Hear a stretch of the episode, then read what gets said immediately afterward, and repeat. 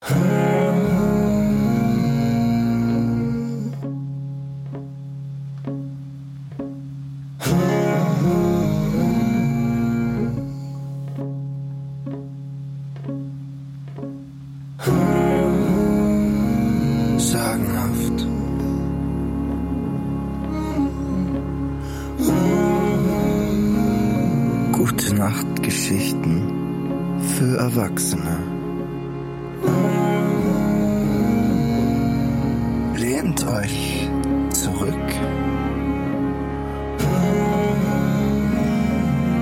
Öffnet den obersten Hosenknopf. Und vergesst nicht auf den Schlummertrunk.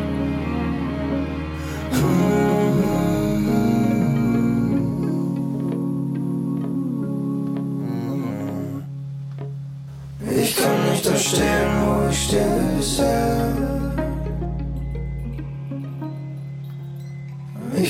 Mehr schweben, wo ich schwebe bisher. Wir können nicht mehr fliegen, wie wir fliegen bisher. Ich kann nicht da stehen, wo ich stehe bisher. Die Frauen aus Farnis von Anita Pichler und Markus Valaccia, erschienen im Heimon Verlag. Ich möchte euch zu Beginn des Zyklus aber Auszüge aus dem Vorwort nicht vorenthalten, denn es ist wirklich sehr schön. Hier steht Die Frauen aus Farnis. Es sind Geschichten von der Zeit vor der Zeit und von einem Ort vor dem Ort, den sie benennen. Sie erzählen das immer Gleiche, was alle Geschichten erzählen. Sie erzählen vom Werden und Vergehen, von Erde, Wasser, Wind und Feuer. Sie erzählen von der Materie, der Urmutter Tanna, über das Werden und den Verlust der Formen des Lebens. Sie erzählen von den Elementen, dem Spiel der Verfolgung von Sexualität und Macht. Sie erzählen vom Umgang mit den Elementen, der Kultur, der Wahrnehmung der Zeit, der Geschichte. Sie erzählen von der Gründung eines Reiches, von Kämpfen, Siegen und Niederlagen und von der Auflösung, vom Vergessen und Verschwinden dieser Wirklichkeit. Am Ende steht bloß noch ein Sonnenstrahl. Sorejina, die Zeit nach der Zeit. Ein Beginn. Erste Geschichte. Tanne.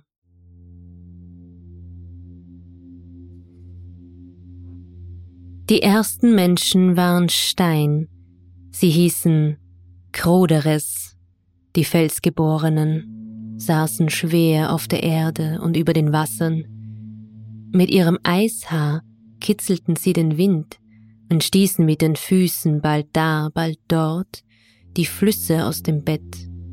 Tanna war die Königin der Kroderes. Ihr Kopf ragte weit in die Sonne, bis er sich erwärmte das Eishaar schmolz und ran grub Täler in die Erde. Gräser keimten auf und Blumen. Alles an Tanna wucherte und roch, wuchs in sie hinein und lebte, bis Tannas Herz zu schlagen begann, bis der Wind sich in ihren Bäumen verfing und sie atmete, die Glieder reckte, bis sie die Arme ausstreckte und ihre steinernen Geschwister umarmte.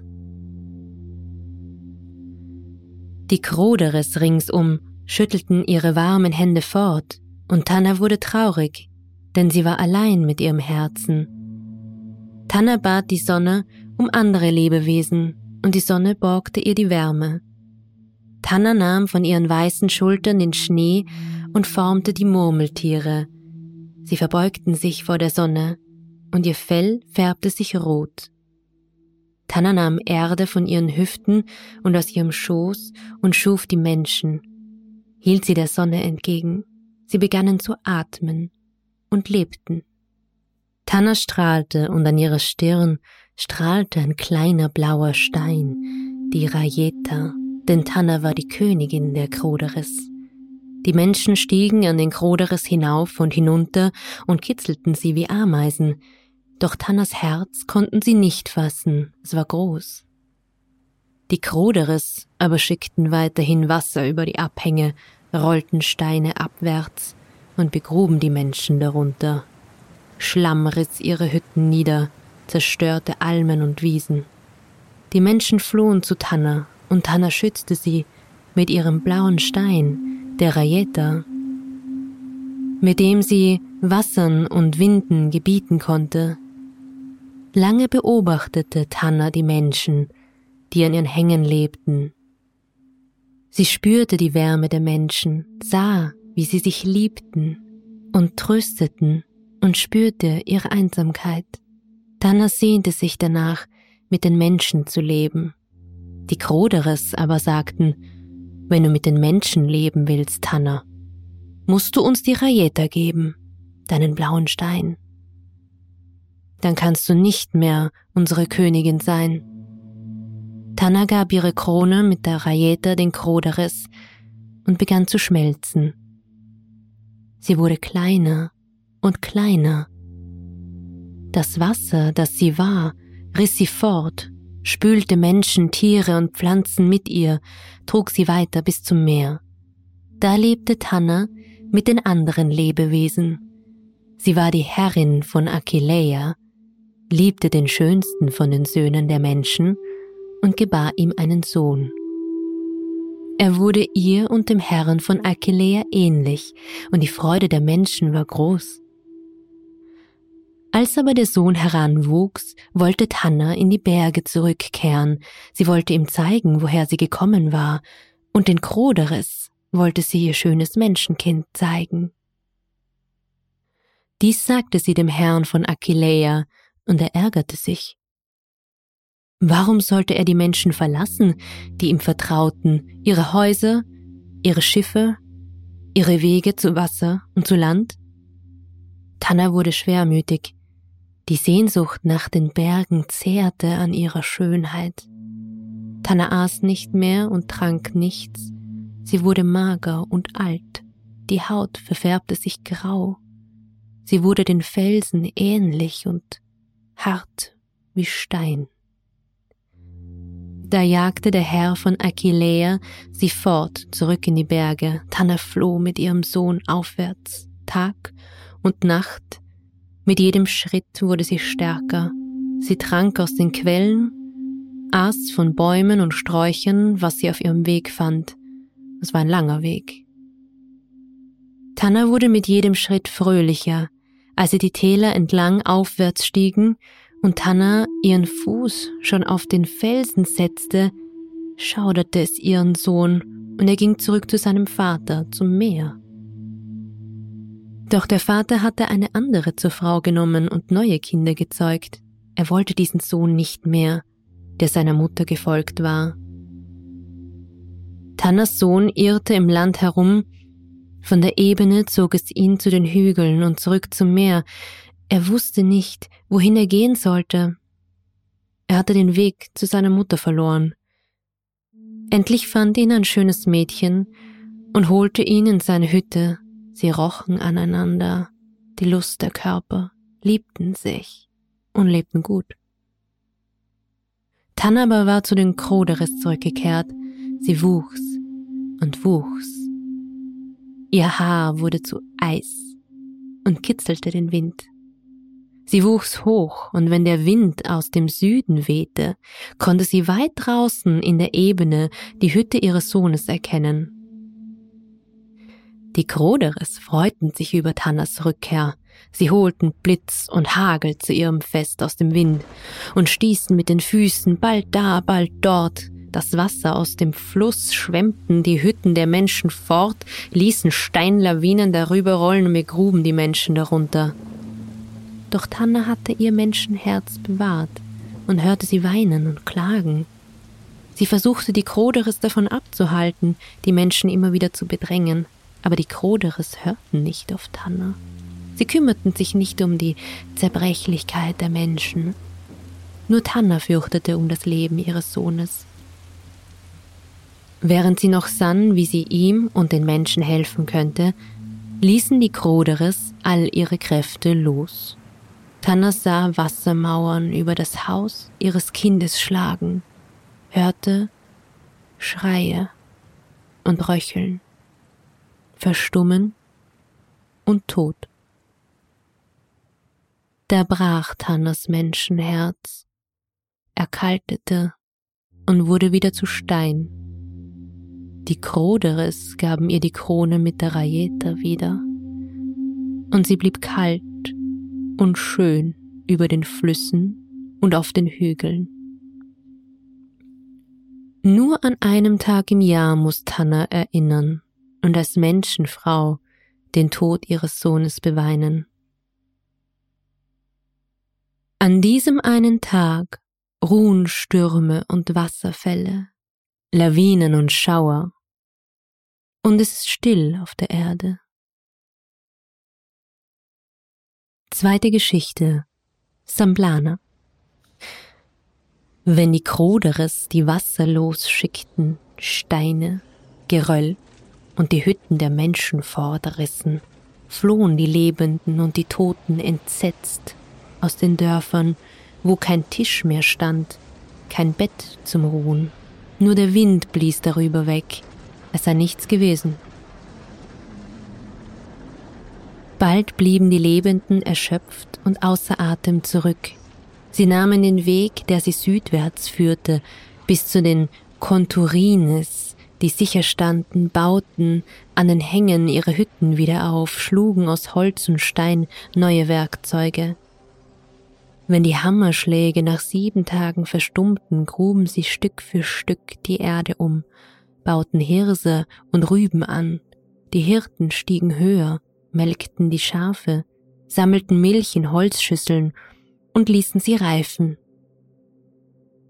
Oben in den Bergen ließ Samblana Tannas blauen Stein wie einen Spiegel über die Täler streifen. Sie lockte die Sonne in die Tiefe und nahm sie abends wieder zurück. Die toten Mädchen hatten sich auf den Weg in die Berge gemacht, in die Felsen, und Gletscher. Sie schmiegten sich eng aneinander, hielten sich an den Händen und ließen sich wieder los, staunten, als sie mühelos an den steilen Wänden kletterten, sich gelenkig von Fels zu Fels schwangen, sie lachten und erinnerten flüsternd, wie sie einst gefroren hatten. Jetzt streichelte sie der Bergwind, sie stiegen ins Eis, Nichts knirschte unter ihren Füßen. Auf einer Schneewehe gingen die Mädchen weiter, und die Vordersten hielten so plötzlich inne, dass die Nachkommenden durch die Luft wirbelten und sofort wieder auf das Eis schlugen. Beinahe wären sie über die Frau gestiegen, die sie suchten. So weiß war Samblanas Haut, und ihr Kleid verlor sich in den Falten der Gletscher. Die Mädchen setzten sich im Kreis um Samblana, legten ihre Finger auf den Mund und bewegten sich kaum, um die schöne Frau nicht zu wecken. Sie saßen die ganze Nacht bei ihr. Plötzlich brach der blaue Stein an Samblanas Stirn in ein Leuchten aus, das die Mädchen aufschrecken und für einen Augenblick glaubten, den Schmerz zu erinnern und ihn sofort wieder vergaßen. Sie wollten die Frau aufrichten, wollten ihr Kleid aus den Spalten heben, aber da sie im stechenden Licht nichts erkennen konnten, tasteten sie mit vielen Händen nach dem blauen Stein. Der löste sich unter ihren Fingern und rollte an Samblanas Gesicht abwärts den Berg hinunter und zog die Dunkelheit nach. Die Mädchen starrten dem Stein hinterher, einem grauen Strahl, der in die Gletscherspalte fuhr er ließ das Innere vom Eis aufleuchten und fiel lautlos weiter, verlor sich in einem dünnen Strich aus Licht und erlosch. Im Grau, das von den Gletschern in die Täler zog, sahen die Mädchen, wie Samblana die Augen öffnete, wie sie sich aufrichtete und um sich blickte. Die Mädchen wollten ihr das Kleid aus den Spalten ziehen, doch Samblanas Befehl traf sie scharf wie der Wind um die Felsenkare. Samblana ließ die Mädchen in Fels und Gletscher steigen und nach Tannas blauen Stein, der Rayeta, suchen. Die toten Mädchen verteilten sich über die ganze Marmolada. Die Murmeltiere färbten ihre Felle weiß und blieben in den Felshöhlen, wo auch Spina de Mul schlief, der Zauberer, der halb Knochengerüst war und halb Maultier. Kein Lebender kann das Rascheln seiner ausgedörrten Haut, das Klappern seiner Knochen hören, ohne ihm in sein trockenes Reich zu folgen. Aber den toten Mädchen konnte er nichts anhaben. Die Murmeltiere hüteten die Rayeta, bis sie kamen, um sie wieder hinaufzutragen an Samblanas Stirn. Die Sonne zeigte sich bleich, Samblana hatte ihren Schleier über alles geworfen. Erst als die Mädchen den blauen Stein wiederbrachten, strahlte Samblana, hieß sie das Kleid aus den Gletschern heben und gab jedem von ihnen ein Stück davon. Damit zogen die Mädchen abwärts und verstreuten sich, Manche schmiegten sich in einen Felsspalt, manche legten sich in ein Flussbett, andere verstreuten sich über die Wiesen im Gras. Aus ihnen wurden die Blumen. Später, wenn sie welkten, blieb ihre Kraft in den Zwiebeln der Erde zurück. Die Menschen graben danach, wenn sie krank und traurig sind, und sie werden geheilt. Als die Menschen nicht mehr in Frieden miteinander lebten, kamen immer mehr tote Mädchen zu Samlana, und wenn die Rayeta in die Gletscher fiel, schickte sie alle aus über die Berge, damit sie den blauen Stein schneller fänden. Später verteilte sie ihr Kleid unter ihnen und es blühte überall an den Hängen der Marmolada in Senes und Vanna, an der Tofana und selbst im schwarzen Pardon. Als aber die Zwillinge kamen, war Samblanas Kleid so kurz, dass sie ihnen nichts mehr davon abtrennen konnte. Da nahm Samblana ihren Schleier und teilte ihn und gab ihn den Zwillingen. Sie hüllten sich hinein.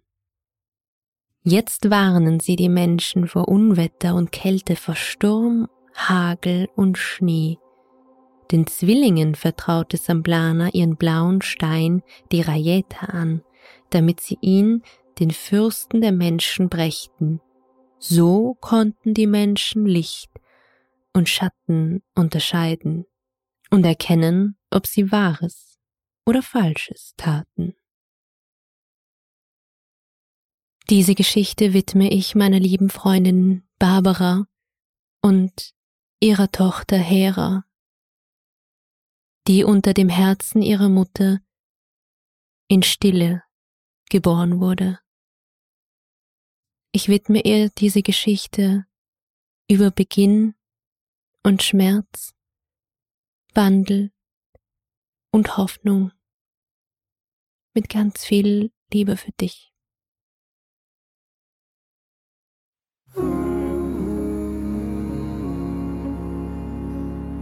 Es hat gelesen Stephanie mit dem sagenhaften Intro- und Outro-Künstler Ariel Öl. Schön, dass du heute zugehört hast. Und wenn dir sagenhaft gefällt, dann freue ich mich, wenn du mich freiwillig finanziell unterstützen möchtest. Das kannst du tun auf steadyhq.com slash sagenhaft und dort ein Paket auswählen. Außerdem kannst du mir einen Kommentar und eine Bewertung auf Apple Podcasts dalassen. Ich freue mich aber auch, wenn du mir folgst auf Instagram und Facebook unter Sagenhaft der Podcast. Wenn du mir eine E-Mail schreiben möchtest, worüber ich mich übrigens ganz besonders freue, dann geht das unter sagenhaft der Podcast at gmail.com. Ich freue mich von dir zu hören.